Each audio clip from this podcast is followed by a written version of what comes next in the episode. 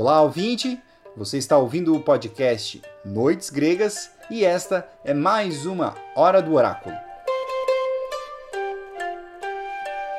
Eu me chamo Felipe Speck, o parceiro do Moreno aqui no Noites, e hoje nós vamos falar sobre Cassandra, personagem que é recorrente nas tragédias gregas. Ela aparece, por exemplo, em Eurípides, na obra As Troianas, aparece em Ésquilo, na tragédia Agamemnon, e nós já falamos sobre ela aqui quando tratamos de Apolo. Foi Apolo que concedeu a ela o dom da profecia, e como vocês vão ouvir do Moreno, foi ele também que lançou aquela maldição que fez com que Cassandra nunca fosse levada a sério. Cassandra prevê o futuro, anuncia os perigos, mas ninguém acredita. Uma metáfora que infelizmente se encaixa muito bem até os dias de hoje. Um bom episódio, pessoal!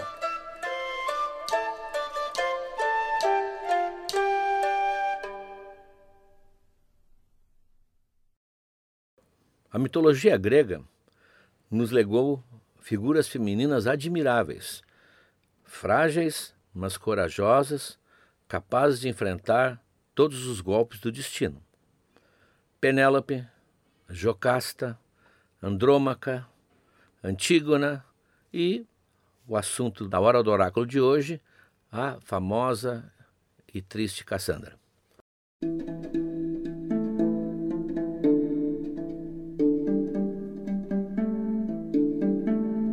Essas figuras femininas que vieram lá do fundo do passado grego, da literatura épica, da literatura trágica, terminaram constituindo personagens indispensáveis no Museu Imaginário Feminino do Ocidente. Cassandra aparece agora na hora do oráculo porque nós estamos entrando nos episódios exatamente na saga de Troia.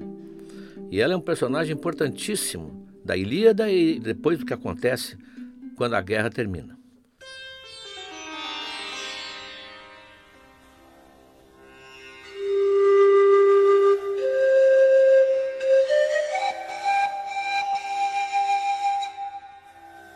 Troia teve dois videntes, dois adivinhos, ambos filhos do rei Príamo, Cassandra e seu irmão, gêmeo, dizem alguns, o seu irmão Heleno.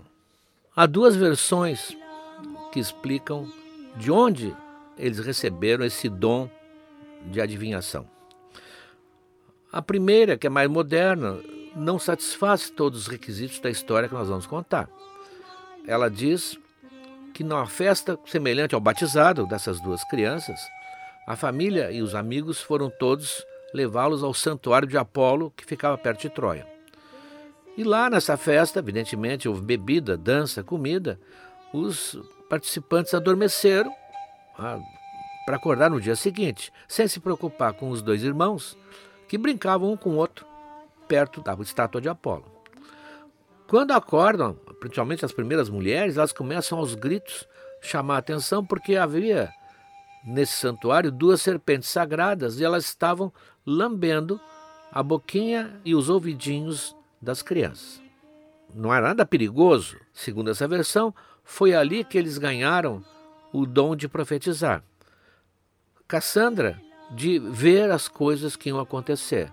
Heleno, de ouvir a voz dos deuses, como aliás fala disso Homero na Ilíada.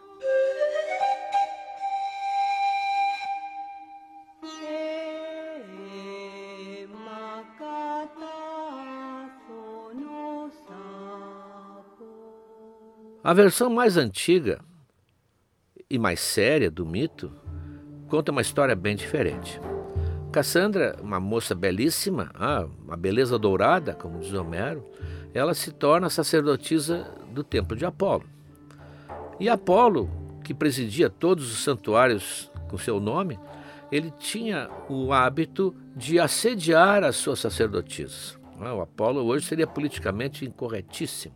Isso já apareceu em outros episódios aqui. E ele se encanta com a, a Cassandra e tenta convencê-la a ceder aos seus avanços.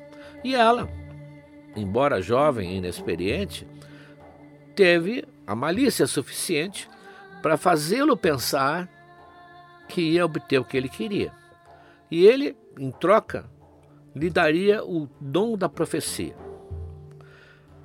Apolo, a essa altura, prometeria qualquer coisa.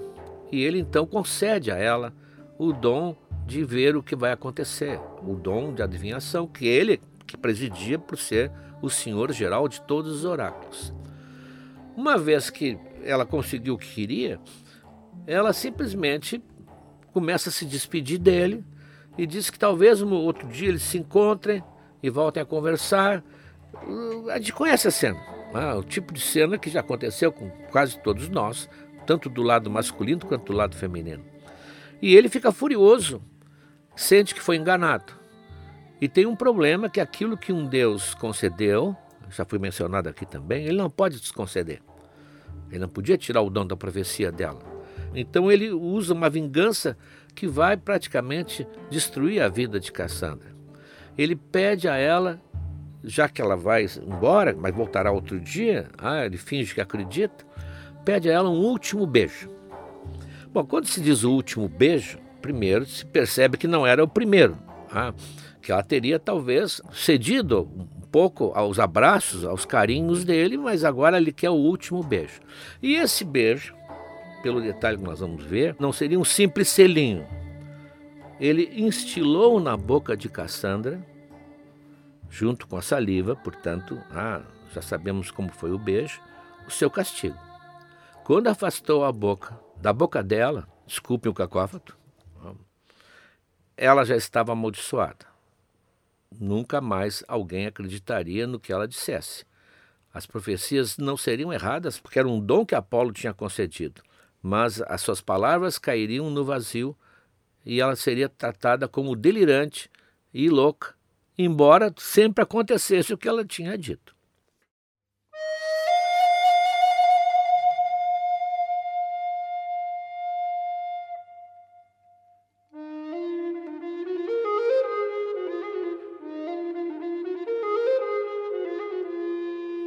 Evidente que esse episódio é narrado por muitos autores. Nós sabemos que a mitologia grega é uma rede de versões. Então muitos dizem que ela não tinha prometido nada para Apolo.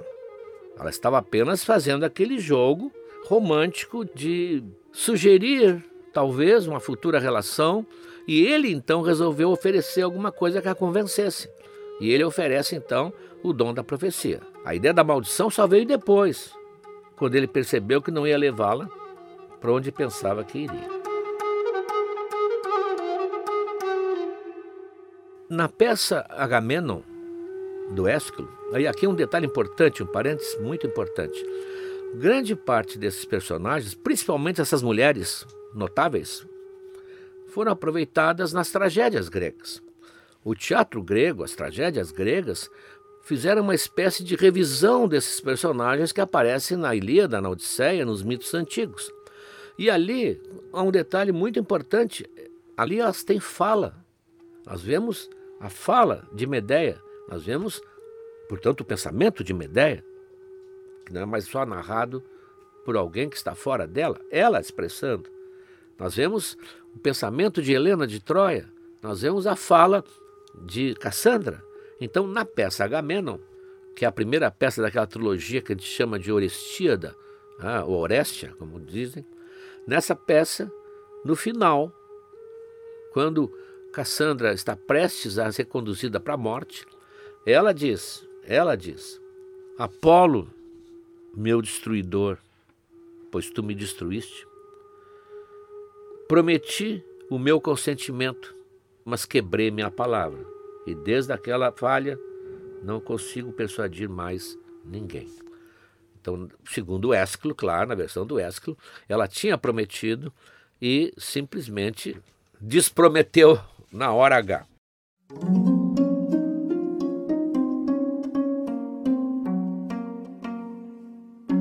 Pois bem, esta Cassandra, que portanto sai desse encontro com Apolo, com o dom da profecia, mas com a maldição eterna, ela, como tem esse dom, nesta versão, ela ensina o irmão. Então ela prepara o Heleno, ensina os segredos da adivinhação, da concepção dos gregos, eram ensináveis, e então cria-se um outro adivinho, só que dessa vez com credibilidade, porque o Heleno não está com essa maldição decretada por Apolo. Então tudo que o Heleno diz acontece, tudo que a Cassandra diz acontece. Só que no Helena eles acreditam, na Cassandra não. Mesmo quando depois as coisas ocorreram, segundo a maldição, a maldição já prevê isso, eles não então se convencem. Puxa, a Cassandra estava dizendo a verdade. A própria Cassandra nem ao menos pode, depois de tudo, dizer: Eu não falei, o famoso eu não disse. Na verdade, é sempre um alívio para a pessoa que não foi ouvida da primeira vez.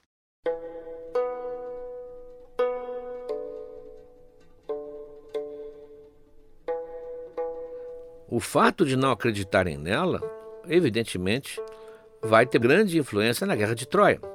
Quando Paris está preparando a sua expedição para ir até Esparta, buscar Helena, que só ele sabe lhe foi prometida por Afrodite, quando ele vai zarpar, Cassandra diz: não vai, porque isso vai destruir nossa cidade. Ela diz, agora a palavra é do Ovídio, que coloca na boca de Cassandra o seguinte aviso: Pares, onde estás indo? Na volta vais trazer a guerra contigo. Não tens ideia de quão grandes são as chamas que tu estás indo buscar do outro lado do mar. Mas o Pares, evidentemente, estava obcecado já, tinha chegado a hora de buscar o seu prêmio, como nós estamos vendo nos episódios não iria parar por nada, até porque a Cassandra já passava a ter uma fama de ser apenas uma boquirrota, apenas uma faladora, talvez meio louca, meio histérica, e ninguém lhe dava crédito. Em vão, ela também adverte os troianos para não trazerem o cavalo de Troia, o cavalo para dentro das muralhas, no final da guerra. Ela percebe, ela sabe, na verdade ela enxerga as coisas, mas como ela só faz profecias catastróficas, porque essa é a função do profeta, avisar inclusive das coisas ruins que vão acontecer, ela passa a ser considerada incômoda pelo próprio primo que adora, porque ela está com as suas previsões destruindo o moral da tropa troiana, está enfraquecendo a resistência, porque ela só diz desgraças. Então, segundo uma versão, ela é trancada numa torre bem alta, onde ela fica falando sozinha sem que ninguém a ouça, até o final da guerra, praticamente.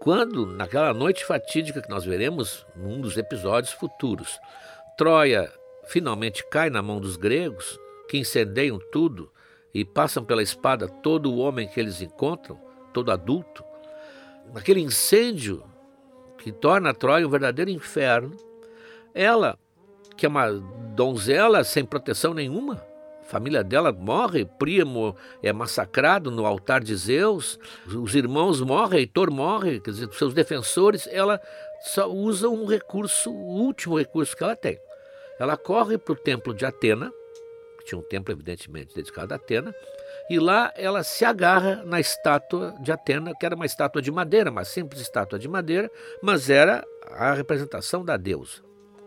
Bom, na Grécia Antiga, o templo era considerado a morada do deus.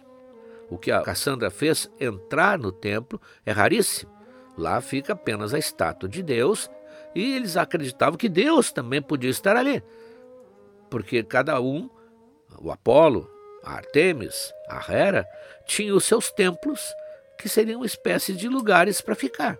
Tipo assim, uma, um lounge do aeroporto. Então, quando eles estavam passando por Troia, Atena ficaria no seu templo. E a sua estátua representava ela. E, portanto, estar abraçada na estátua significava estar sob a tutela da deusa. Era considerado assim um sacrilégio impensável. Alguém ignorar a proteção daquele Deus, daquele lugar. Então ela, achando que estava a salvo, é surpreendida pelo Ajax, que é um dos guerreiros de destaque do exército grego, muito tosco, quase selvagem, que a pega pelos cabelos e começa a puxá-la da estátua, portanto arrancando ela daquele lugar para violentá-la. É uma cena terrível. Alguns dizem que nesse momento, inclusive, que tem um pretendente de Cassandra que pensava que ia casar com ela, um príncipe jovem da Frígia, Corebo. Ele investe contra o Ajax e os seus amigos tentando salvar a Cassandra, mas ele morre ali. Ele morre tentando defendê-la.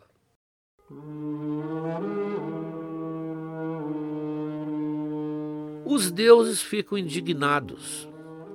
É assassinado junto ao altar de Zeus, no templo de Zeus. E Cassandra é arrastada pelo chão, portanto, retirada da proteção de Atena, no templo de Atena. Isso é inadmissível.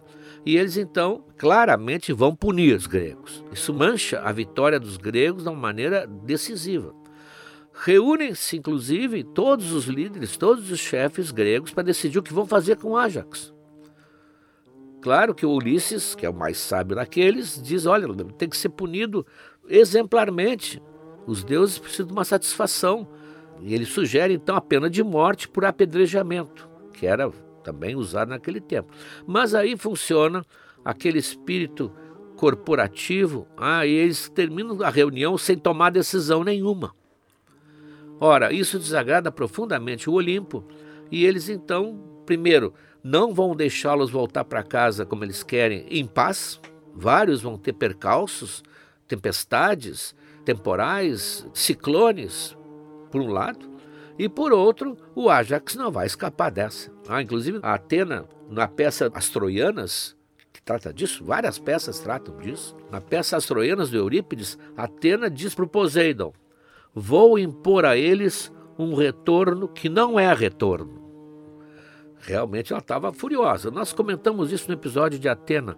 Ela pede para Zeus um raio emprestado. Ah, pai, me empresta o teu raio. São Jorge me empresta o dragão, diz o Djavan. E ela então, usando o raio paterno, joga lá de cima e fulmina o navio de Ajax. E Ajax consegue escapar nadando e vai para um rochedo, a flor da água, e ali ele levanta o braço para o céu, ele é completamente revoltado e grita impropérios contra os deuses, ainda assim. Ele não baixou a cabeça. Então, como Atena falou com Poseidon, Poseidon colabora e com seu tridente ele dá um golpe naquela pedra e esfacela a pedra em milhares de pedaços e o Ajax morre afogado.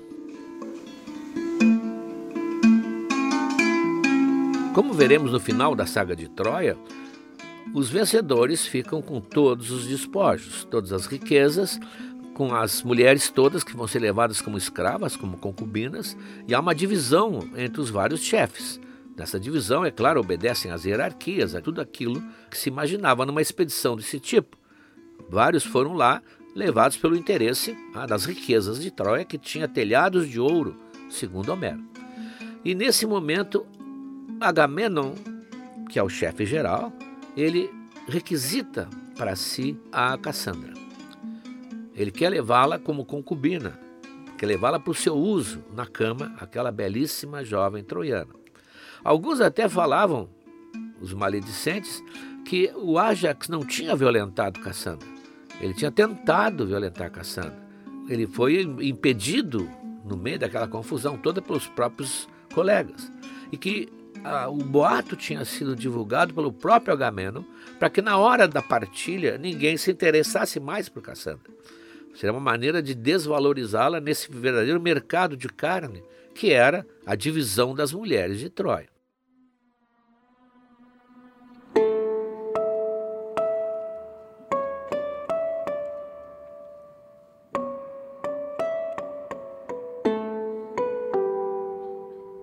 Ela, portanto, não conheceu o amor.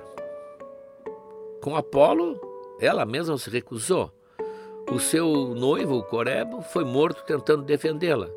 E o Agamenon, Agamenon vai possuí-la a bordo quando estão voltando para a casa dele, para Micenas, sem que ela tenha consentido em nada. Ela é realmente uma vítima o tempo todo. E ela vai como escrava, como cativa, é esse era o destino das mulheres sempre, quando havia a derrota de um povo, principalmente as, as rainhas, as princesas, ela vai então acompanhar o seu dono, que é o caso o Agamemnon, até um lugar onde estão esperando com grande ansiedade a casa dele.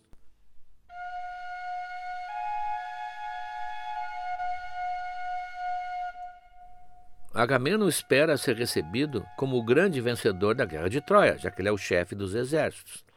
E realmente estão preparando uma recepção espantosa, fenomenal para ele a lâmina de um machado.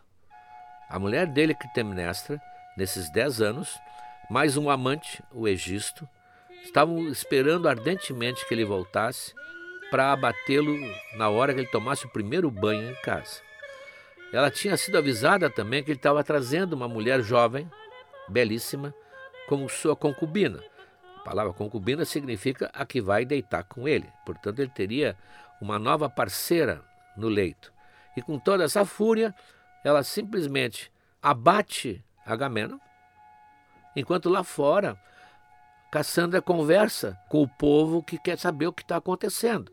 E ela que está falando com eles mas enxergando o que está acontecendo lá dentro e sabendo que a próxima será ela, ela praticamente está se despedindo da vida, tristonha, sabe que não tem como fugir e termina, inclusive, a peça do Agamemnon, ela se encaminhando lá para o interior do palácio, porque as cenas de morte nunca apareciam no teatro, para enfrentar então o seu destino.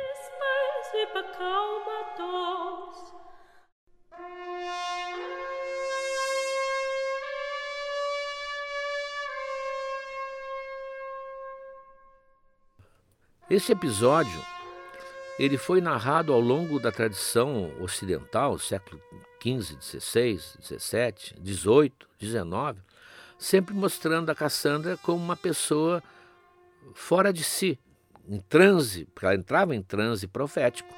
Ah, o Apolo, aliás, que não pôde entrar no corpo dela como ele queria, passou a entrar no transe em que ele dominava. Ele falava pela voz de Cassandra, ah, ali que vinha a sua mensagem. Então ela passou a ser um joguete de Apolo, mas com aqueles olhos ah, arregalados, porque não era ela, ela estava sendo tomada por dentro, e com aquele tom profético, só falando em tragédias, ela então sempre foi vista como uma louca. Aliás, uma forma que sempre se usou, o mundo machista sempre usou, para desqualificar as mulheres, evidente. É uma maluca, é louca. Apolo foi extremamente cruel. Ele condenou a uma das piores torturas que pode acontecer. Ter o dom da profecia, enxergar tudo que vai acontecer e não poder fazer nada para mudar. Simplesmente ela sabia que seu pai ia ser morto, que a sua mãe ia ser transformada em escrava, que os seus irmãos iam ser mortos em combate, que ela seria morta quando chegasse a Micenas, ela sabia tudo e nada podia fazer. Esse seria, aliás, o grande problema dos adivinhos. Ah, o próprio Tiresias, uma vez, fala, aquele grande adivinho, que o saber e nada poder fazer é um preço que não dá para pagar. Ah, é insuportável. Mas além desse castigo, dessa tortura cruel de Apolo, Apolo não sai desse episódio com elogios, pelo contrário, só por ser desprezado, ele destruiu a vida de Cassandra, mas além dessa tortura, tem algo mais importante, talvez, para o mundo de hoje, com certeza. Ela é o símbolo perfeito, e na mitologia grega a gente encontra sempre os símbolos perfeitos para as atualidades que nós conhecemos, para a mulher que foi desacreditada. Aquele que a assediou, aquele que a abusou, conseguiu uma maneira de calá-la para sempre. Ele tornou-a muda, na verdade. Se o que ela podia falar ninguém acreditava, ela simplesmente representa todas essas mulheres que tentam falar, que tentam dizer e não são acreditadas. Ela é exatamente aquilo que hoje está sendo contestado. As Cassandras de hoje começam a falar e os Apolos começam a enfrentar as suas responsabilidades, que é um fenômeno do século XXI. Hoje, lá em Micenas, talvez, na tumba Cassandra, deve estar com um sorriso dizendo: Eu falei.